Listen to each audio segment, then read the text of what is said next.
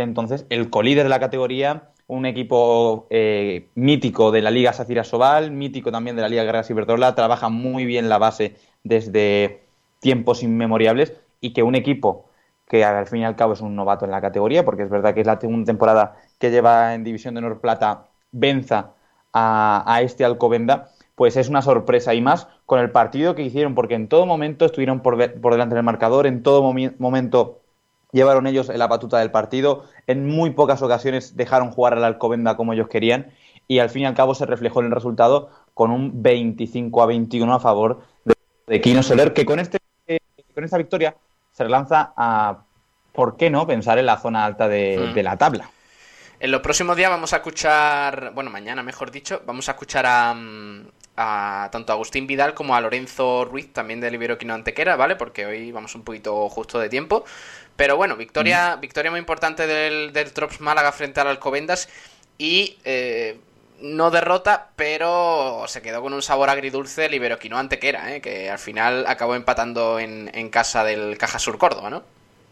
Sí, al fin y al cabo, visitar la caja del Caja Sur Córdoba, que es uno de los equipos que ahora mismo está llamado a pelear por la Soval, pues siempre es positivo. Es verdad que es un, fue un partido en el que hubo muchas caras, eh, se pudo sacar más de una ventaja, porque se contaba con una ventaja de cuatro goles a favor del equipo, por parte del equipo de Lorenzo Ruiz, pero al fin y al cabo podría haber sido una victoria muy bonita, pero finalmente un empate que también es igual de, precioso y más cuando nos acercamos a acercamos al Alcobendas a solo un punto en este caso. Eh, bueno, hablábamos del, del Iberoquino Antequera que, que finalmente, como digo, empató en una segunda parte además, donde llegó a ir ganando de, cuatro goles. Mm, efectivamente, eh, una ventaja de cuatro goles que es pues así por así decirlo, es lo que más rabia da, que teníamos el, tenía el partido del equipo de Lorenzo Ruiz bañado y, si lo hubiera manejado bien lo hubiera sentenciado, pero al fin y al cabo es lo que te tiene jugar en una, pista difícil. Y yo quiero ser positivo y mirar el lado, el vaso medio lleno y que no hemos perdido un punto, sino que hemos ganado un punto. Bueno, y fuera de casa, pues también hay que, destacarlo, sí señor. Mm. Eh, bueno, mañana escuchamos a Lorenzo Ruiz que tiene que decir eh, cositas sobre este partido. Ya lo tenemos aquí el, audio, así que mañana lo ponemos más tranquilito y lo, y lo analizamos. Eh, más cositas. Derby en femenino, ¿no? También tuvimos este fin de semana. Efectivamente, estábamos hablando antes de la división de honor plata masculina, nos pasamos a la femenina en el que el un Sol de Ciudad fue derrotado ante el filial del Málaga Costa. Las aprendices de Pantera impusieron su ley en el partido, para llevárselo con una clara contundencia de 28 goles a su favor y tan solo 14 en contra. Es verdad que el equipo de Fungirola no termina de arrancar en esta división de honor plata femenina, pero eh, se le ve un poco escaso y en el peor de los y no quiero ser gafe ni nada ni quiero desear el mal a ningún equipo pero probablemente a finales de año eh, hablaremos de, del Fungir Sol de Ciudad, eh, siendo un equipo de, primera nacional más eh, femenina. Bueno, el, el eh, balonmano Malacosta Senior que, que, bueno, ha vuelto al trabajo ya con, normalidad y este fin de semana juega. Así que este fin de semana sí vamos a poder tener partido de, de las Panteras en la Liga Guerra Ciberdrola. Así que ya los próximos días iremos informando de todo ello un poquito más con detenimiento. Nahuel, nada más, porque el resto de la agenda poquito, ¿no?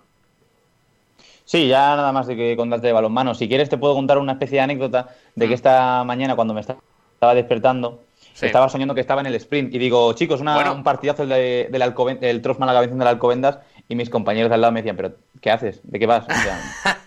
así que he soñado mucho con ¿eh? este momento, con esta victoria del Trops y mejor que nunca, pues estoy aquí para contarla. Sueñas con el sprint, eh, me empiezas a preocupar, Nahuel.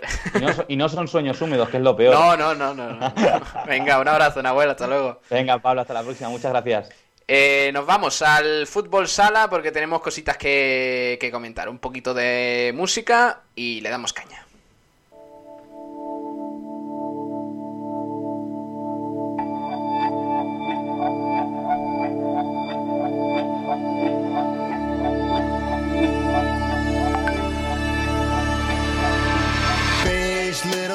boxes in a row.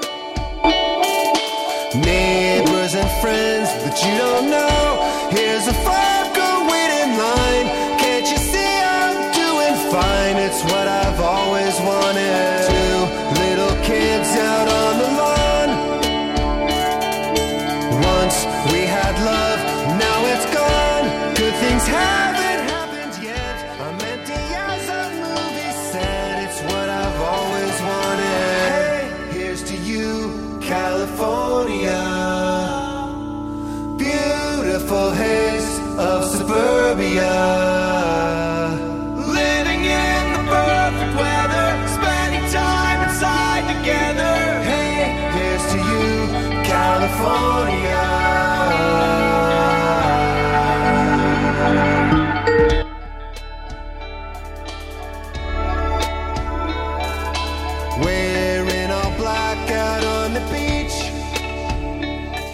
Bueno, volvemos aquí en,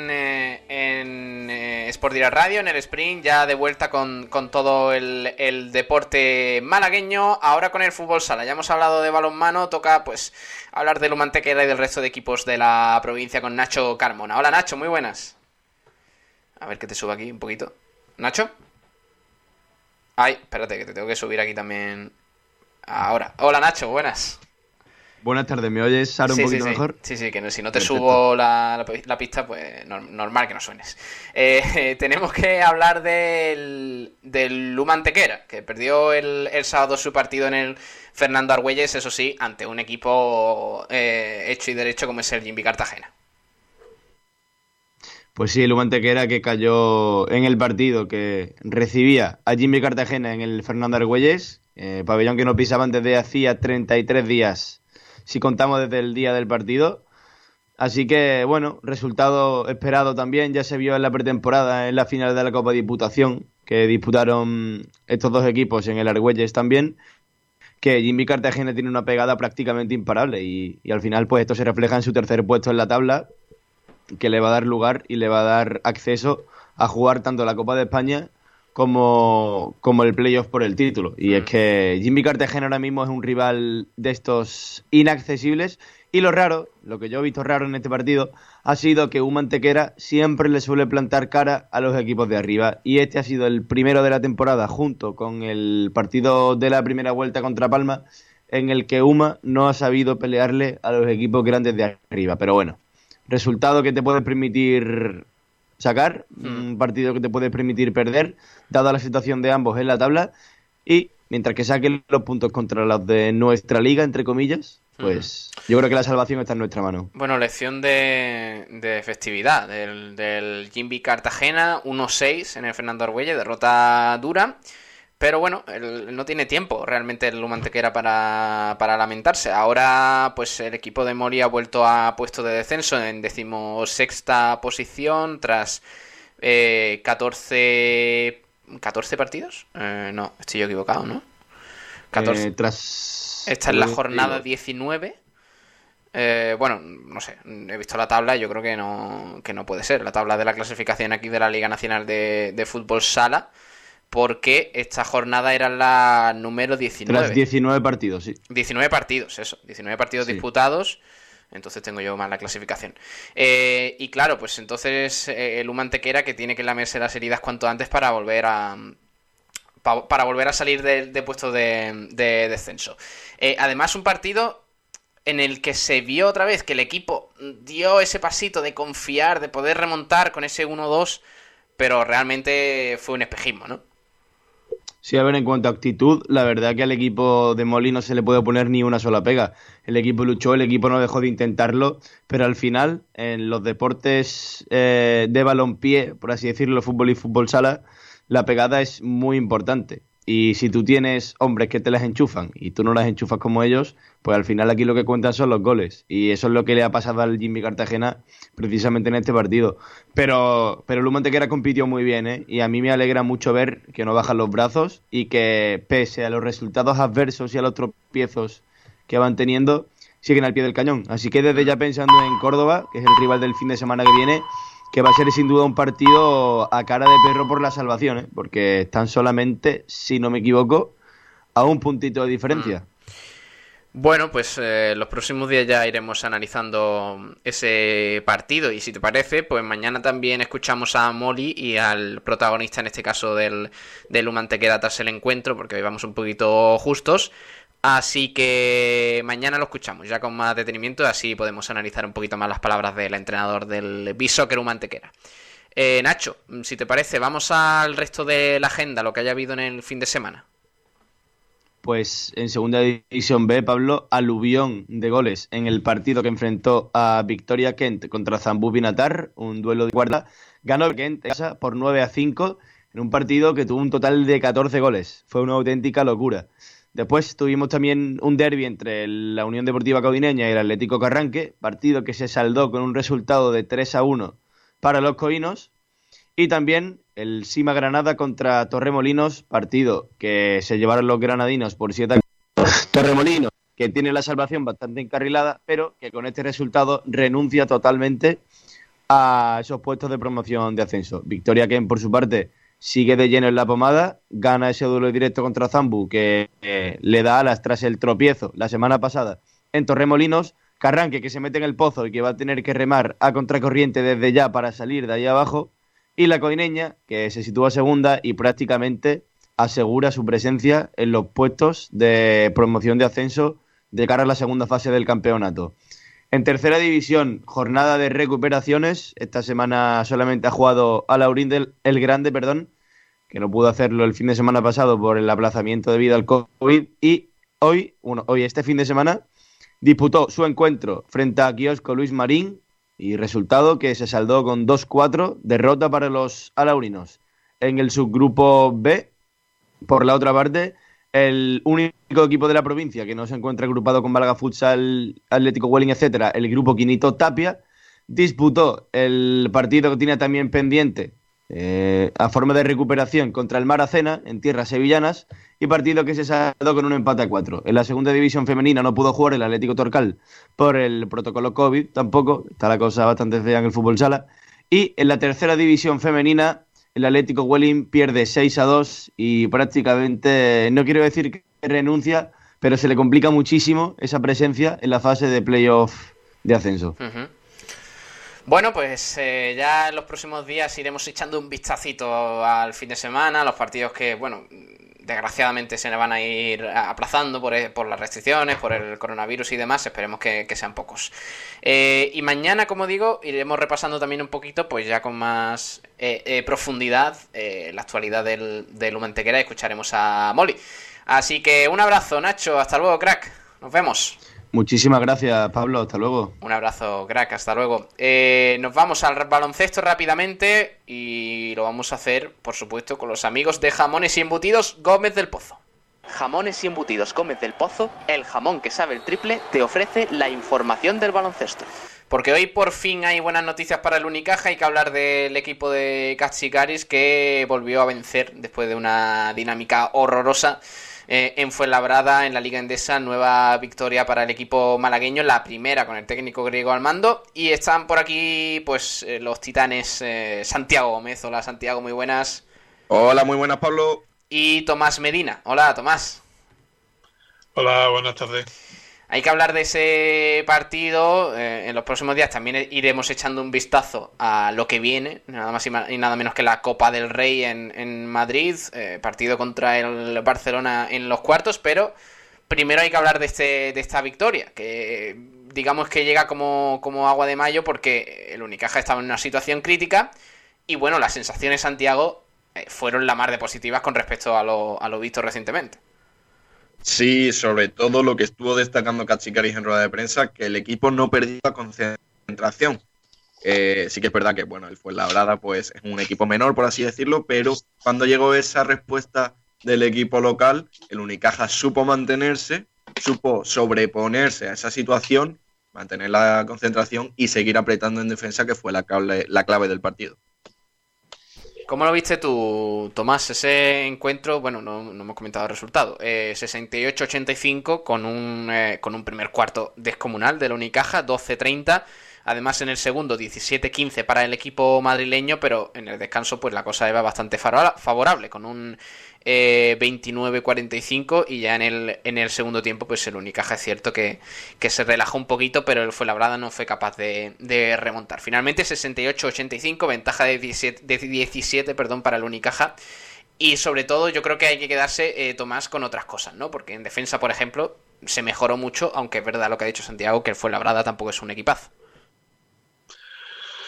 Hombre, ciertamente no nos va a costar el mismo trabajo defender a Fuenlabrada que el próximo viernes al, al Fútbol Club Barcelona en la Copa del Rey. Lógicamente van, van a ser son plantillas diferentes, los que vayan, es que ya lo son, plantillas diferentes y obviamente se tiene que notar a la fuerza la diferencia de presupuesto entre uno y otro. Lo que sí está claro es que, bueno, pues no creo que nos dolía a todos un poco la boca, eh, bueno, pues de decir aquí que este equipo cuando defendía era un equipo y cuando no defendía era otro. Nos hemos tirado 13 partidos en los que prácticamente no hemos defendido y han sido 13 derrotas. Por primera vez vemos ya un equipo comprometido en defensa y luchando y peleando por, por cada, cada segundo eh, del partido, sin despistes, sin irnos del partido ni mucho menos. Y bueno, pues la recompensa ha venido en forma de victoria. Yo creo que ayer, bueno, hasta algunos que nunca defiende molestaron, que es lo importante. Eh, ya te digo que no podemos pretender tener en el equipo a 22 Alberto Díaz o 22 Suárez porque es imposible, no lo vamos a conseguir. Además sería un equipo bastante feo de verlo jugar, pero desde luego sí sería un equipo eh, que defendiera, ¿no? Ahora eso sí, por lo menos lo que tenemos que hacer es que los cinco que estén en pista pues se dejen el pellejo y como decía, creo que era Boza Markovic, que cuando termine el partido que lleguen todos con, con herida en la rodilla de tirarse al parque en busca de las pelotas. Bueno, la realidad es que el, eh, bueno, el nivel del equipo en general fue muy distinto al, al de eh, las últimas semanas, porque eh, nos ponemos a ver un poquito la ficha de números, a ver cómo está, cómo acabó el Unicaja en, en términos generales, y, la situación es muy distinta. Empezamos por Deon Thompson con 14 puntos, Jaime Fernández otros 14, otros 12, perdón. Eh, también Brizuela se fue hasta los 14. Eh, El único que no anotó porque no jugó nada fue, fue Frankie Ferrari, pero incluso, pues bueno, tuvimos a Carlos Suárez con 7 puntos, Enzosa se fue a los 6, Abromaitis, pues bueno, estuvo un poquito flojo, pero también anotó sus 4 puntos. En fin, yo creo que la situación del Unicaja... Eh, sinceramente, no es por banalizar ni por simplificar ni nada de eso, pero el Unicaja se nota cuando realmente juega en equipo y cuando realmente cada uno hace la guerra por su cuenta. Y, bueno, lo podemos ver también un poquito en la estadística de, de, triples, que no fue tan elevada. 30 triples en total, eh, creo que se tiraron, y un 35% de anotación. Eh, yo creo que el Unicaja realmente tiene juego interior eh, que no lo aprovecha. Eh, entonces, eh, bueno, ayer se vieron cosas distintas, ayer se vieron al menos otra intención de querer jugar a, digamos, a otra cosa, aunque es cierto, Tomás, que los tiros en algunos momentos importantes entraron. y eso fue también clave en, la diferencia con otros partidos. Hombre, a mí me gustó que aunque tampoco hizo grandes puntos. Hombre, a mí me gustó que aunque tampoco hizo grandes puntos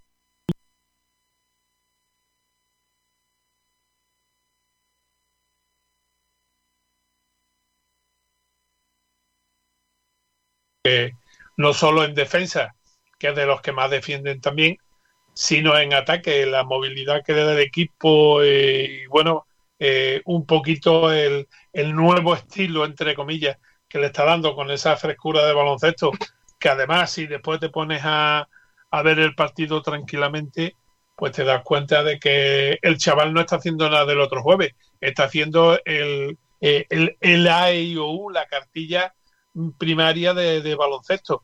Pero claro, es que hace la cartilla esa, pero lo hace bien. Y entonces, pues todo contagia a los demás compañeros.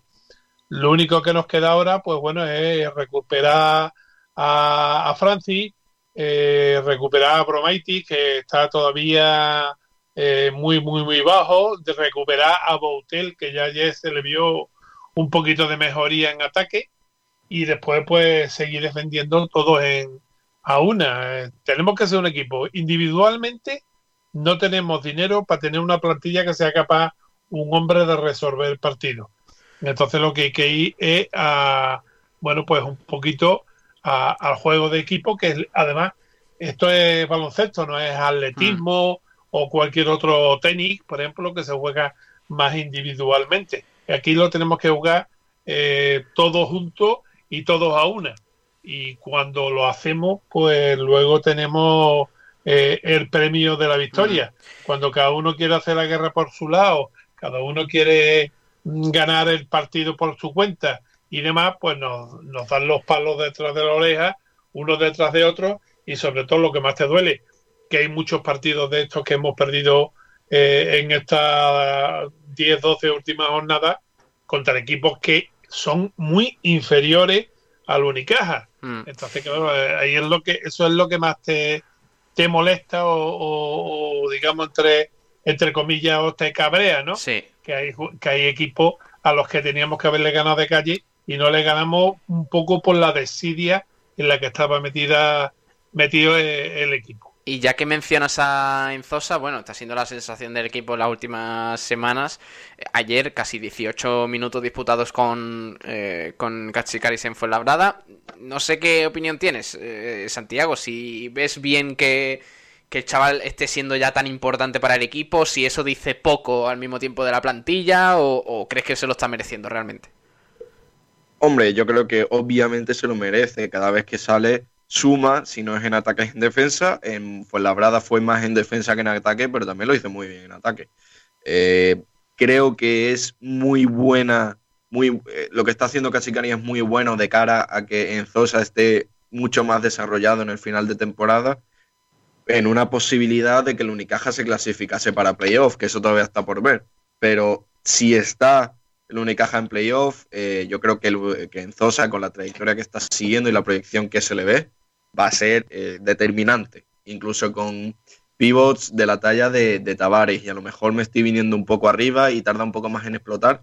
Pero creo que en Zosa, bueno, todo el mundo cree que en Zosa tiene el techo bastante alto. Hmm. Y, fíjate que, que, Guerrero tampoco jugó mucho más. O sea, jugó un par de minutillos más. O sea, tampoco, tampoco es que eh, casi Cali le dé 100% de responsabilidad en Zosa. Eso está muy bien. No, y además hay que tener en cuenta una cosa, que es que, mm, bueno, a mí me llama la atención que todo el mundo cuando está eh, en las retransmisiones te diga, hombre, hay que ver el partido que está haciendo en Zosa, un chapa con 17 años, eh, en, en, temas de, baloncesto, como en temas de mucho deporte, eh, la cuestión del DNI no sirve para nada. Sirve nada más que para decir, pues eso, que tiene 17, 18, 14 o los que sean los años que sea. Pero cuando un jugador potencialmente es bueno y, se le sabe aprovechar, no solamente para, eh, digamos, que sea el revulsivo del equipo, sino también para que él aporte lo que tiene que aportar, pero sin la tensión que se tiene muchas veces eh, que tienen que tener los profesionales, por ejemplo. Si a Enzosa le, le van dando minutos y lo van dosificando bien, y creo que Casicari en eso es un, un, buen un buen elemento para poder para poder hacerlo. Si lo hace, yo creo que Enzosa nos va a dar muchísimas alegrías hasta que hasta el día que llegue un grande y no lo quite, porque eso está, está más claro que mm. antes o después si no es la NBA, eh, será el que sea. Pero efectivamente habrá siempre algún equipo que, que querrá llevárselo. Y, eh, pero mientras tanto, lo, podemos tener aquí y lo podemos disfrutar, que es lo que nos interesa a todos, ¿no? Entonces ahí está un poquito la diferencia. Eh, el no mirar el DNI del, del, jugador, pero sí mirar un poquito, bueno, la, la, la calidad que tiene y que si se le dan minutos y se le aprovecha, pues va a ser un jugador que los años que esté aquí en Málaga nos va a dar mucha satisfacción a todos los aficionados. Vamos a oír a Katsikaris, a ver qué análisis hizo tras el encuentro, el entrenador del Unicaja.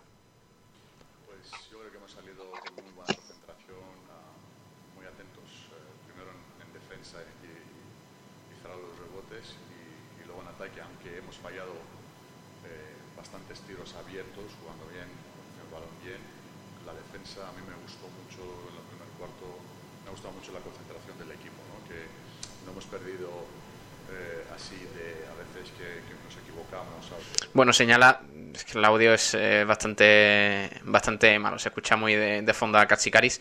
Eh, eh, señala el entrenador del Unicaja que le ha gustado mucho, sobre todo la concentración del equipo, que es, yo creo que es lo que ha marcado un poquillo el rumbo de, del Unicaja en, en Fuenlabrada. por lo demás, también habla del regreso de Carlos Suárez, digamos, de que le está aportando cositas al equipo, de Enzosa también, al que, bueno, pide un poquillo de calma por él. Pero bueno, en líneas generales el equipo dio una cara bastante diferente y eh, cositas a destacar también, alguna curiosidad, pues eh, que Cristian Eyenga, por ejemplo, el jugador del Fuenlabrada, el Fuenlabrada, por cierto, que jugó con una equipación bastante bastante rara, pero bonita, eh, en, el partido contra el Unicaja. Y Eyenga se fue hasta los 15 puntos. Eyenga es jugador del, del Unicaja, eh, bastante, bueno, tiene cositas este, este jugador y se fue hasta los 19 de valoración frente al, al Unicaja. ¿Y cómo queda la clasificación? Pues el Unicaja es noveno, con 10 eh, victorias, 12 derrotas y bueno, empatado con el Baxi Manresa eh, en la clasificación para entrar en ese octavo puesto que daría, daría el pase para la fase final de la Liga Endesa. Vamos a hacer, chicos, si os parece, mm, el eh, vinos y eventos para elegir al eh, mejor jugador del Unicaja. Ya sabéis que participando en la encuesta que ponemos tras cada partido podéis participar en el sorteo de una botella que ponemos tras cada partido podéis participar en el sorteo de una botella de vino Bodegas Excelencia y una copa personalizada por vinos y eventos. Así que vamos a elegir al mejor jugador del Unicaja y ahora enseguida eh, lo vemos. Vinos y Eventos te ofrece el premio jugador Vinos y Eventos del Unicaja de baloncesto. Tomás, ¿con quién te quedas tú del, eh, del Unicaja en Fuenlabrada? Hombrecillo no está, no está por aquí Tomás. Eh, Santiago. Yo lo comenté en la retransmisión, me quedo con Dion Thompson y voy a explicar el por qué, porque también estaría ahí con Enzosa. El partido al final se decidió en el primer cuarto, que fue cuando el Unicaja anotó 30 puntos y dejó en 12 puntos al Fuenlabrada. A partir de ahí fue una, un juego de, de pues, gestionar esa ventaja. Entonces me quedo con Thompson que metió, si no recuerdo mal, 8 puntos. Y el chumbo, por dárselo a alguien, aunque tampoco se lo merezca mucho, se lo voy a dar a Francis Alonso, porque lo vi muy acelerado, muy ansioso por aportar al equipo y eso le llevó a cometer dos faltas bastante rápidas y ahí se vio mermado su minutaje en el partido. Yo creo que Cacicaris comentó que esta victoria iba a venir bien a algunos jugadores para darle más tranquilidad a la hora de afrontar algunos momentos. Yo creo que Alonso va a ser uno de ellos. Bueno, pues mi, mi jugador vino y evento, yo se lo vuelvo a dar en Zosa como la semana pasada. Creo que el chaval ha revolucionado el, eh, equipo conforme entra en la cancha y aunque Thompson hizo ayer un, un buen partido y ah, hubo algún otro jugador que, que, también mejoró un poquito, yo se lo doy a Enzosa que para mí creo que fue el revulsivo del partido y el que verdaderamente eh, bueno, pues dio ese paso adelante que necesitaba el equipo en algún momento. Vale, pues en la encuesta teníamos a Deon Thompson, a Yannick Enzosa, a Darío Brizuela y a Jaime Fernández y el ganador con el 58,8% de los votos es Yannick Enzosa, que se lleva este premio en el día de hoy, ya llevaba unos cuantos, ¿eh? el chaval, así que así que para él va este eh, jugador vinos y eventos de esta semana. A ver si encuentro por aquí la cuñita, que la tengo por aquí. Mira, mira, mira cómo suena. Vinos y Eventos te ha ofrecido el premio Jugador Vinos y Eventos del Unicaja de Baloncesto. Como nos quedamos sin tiempo, mañana ya más tranquilamente eh, em, le dedicamos más tiempo a, la agenda del básquet. Eh, Tomás. Pues sí, mañana le daremos una vuelta a esos 17 partidos que habías programado, puesto que el que había para hoy, que, de hecho sigue estando, lo que el Unicaja eh, juega esta tarde, el Unicaja femenino del nuevo, entonces lo hemos pasado ya a la agenda de esta semana con lo cual nos quitamos uno de, ayer. Han sido 17 partidos, cuatro victorias, dos derrotas y por desgracia, pues el que gana en esta estadística son los siete partidos aplazados y el partido de descanso, ¿no? O sea que lo triste es que tengamos que estar, que tenga que ser noticia un fin de semana sí y otro también el COVID-19, pero bueno, estamos pasando ahora mismo el, el calvario de, las pasadas navidades donde algunos pues parece que no tuvieron la, suficiente cordura como para mm, que digamos que sus familiares, sobre todo los más mayores, pues no solamente celebrar estas navidades con ellos, sino poder celebrarlas muchos años. Algunos ya desde luego no van a poder.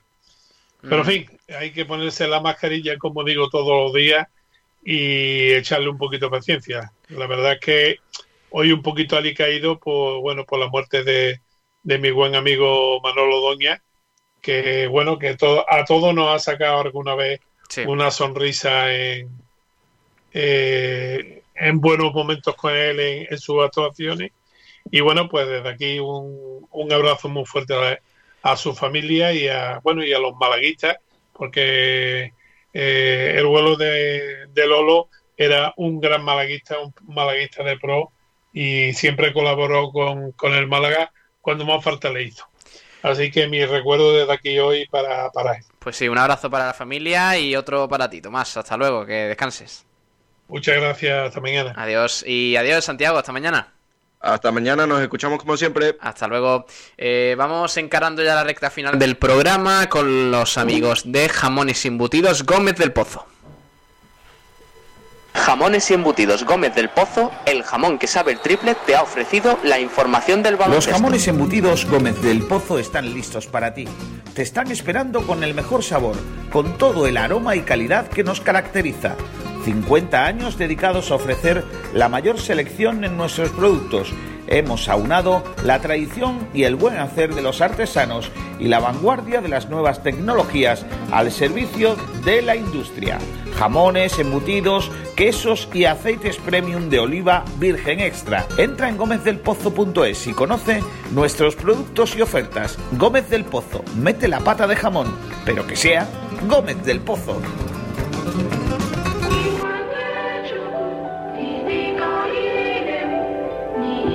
yeah.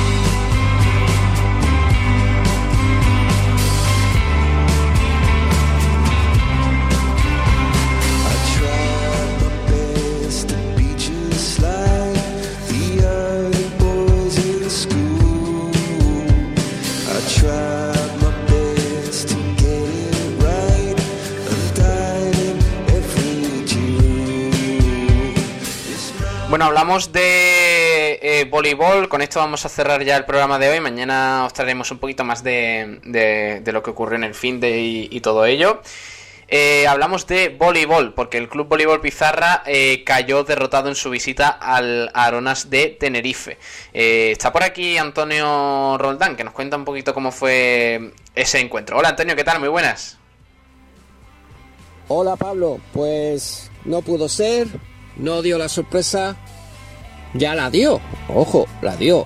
Eh, el equipo pizarreño, Bolívar Pizarra, fue en Santa, allí en, tierra isleña, en Tenerife.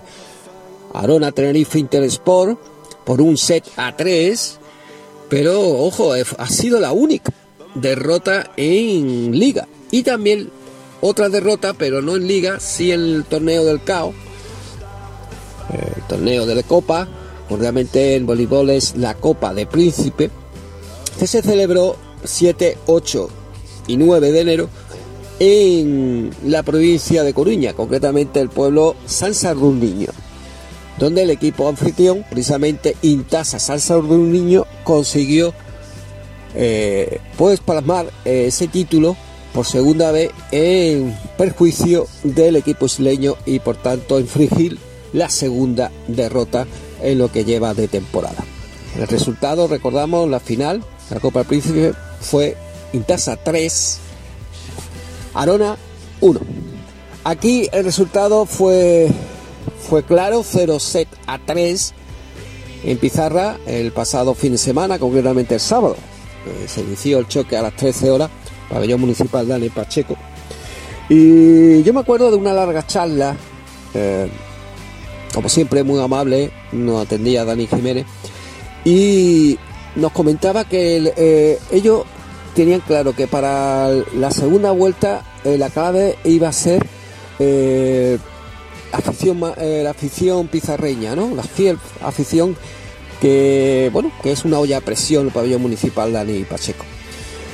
Pero, ¿por qué? Porque la segunda vuelta tenía que rendir visita a Pizarra al pabellón municipal Dani Pacheco los tres primeros clasificados. Ya lo hizo el pasado fin de semana, Arona, y lo tiene que hacer el segundo y tercero. Es decir, clubvoleibolleganés.com y Colegio Cinero Alter. Pero ¿qué pasa? Que desgraciadamente todos los partidos de la segunda vuelta pues se tiene que hacer a puertas cerradas. Eso por un lado. Por otro, afrontaba este importante choque contra eh, el líder intratable que tan solo ha encajado una derrota liguera, como decía, en su pabellón, en Tenerife, un SEA3, contra los chicos de Dani Jiménez, los chicos de Coli Voleibol Pizarra. Y es que tenía dos bajas importantes el equipo pizarreño. Su colocador titular Jaime Monterroso y el techo del equipo, su central marroquí de 33 años, fichado esta temporada que vuelve a Voleibol Pizarra, Tari Rababi. ¿Por qué? Porque son importantes, porque tanto para la construcción de juego, Jaime Monterroso, el colocador, como para el tanto eh, taponar en defensiva como en ofensiva, hablamos en los bloqueos, hablamos del techo del equipo Tarek Rebabi, que así pues eh, provocaba la dificultad de los atacantes isleños. Ah, claro, al no tenerlo, pues siempre son más fáciles eh, esos ataques, ¿no? Ya que, por ejemplo, en Tenerife se notó los, los 2-0-1 de Tarek Bababi y también hubo mucha más clave, ¿no? Eh, de la victoria en Tenerife, pero de, Pizarra. Pero aquí es otra de las claves. Otra de las claves fue eh, la aportación, ¿no? La aportación del banquillo eh, isleño, la enorme plantilla, por supuesto, y también los 27 a 39 puntos del ataque favorable para el equipo isleño. Está claro que uno de los al ver tanta diferencia de punto en ataque es precisamente porque no había una seriedad de bloqueo, ¿no? Solamente Dani Salido y Fran Ávila y hacía falta también, eh, como hemos dicho, Tarek Rababi, sobre todo por su altura, ¿no? También eh, destacar que vamos con las anotaciones para dar este claro ejemplo de la gran aportación en los banquillos bueno, mañana terminamos de escuchar esta información del Club Voleibol Pizarra que como ha dicho Antonio, pues al final eh, cayó derrotado. Mañana terminamos de escuchar esto que nos eh, comenta Antonio Roldán. Porque tenemos que ir despidiendo ya. Ahora se quedan con Pedro Blancos por Center Diario, toda la información del deporte nacional e internacional, aquí en esta casa, en Sport Direct Radio. Gracias por estar ahí un día más y hasta mañana. Un abrazo. Adiós. Pescados y mariscos Jacobo, la mejor calidad, precio y atención personal. Pescados frescos de nuestras costas, recién traídos de la lonja. Mariscos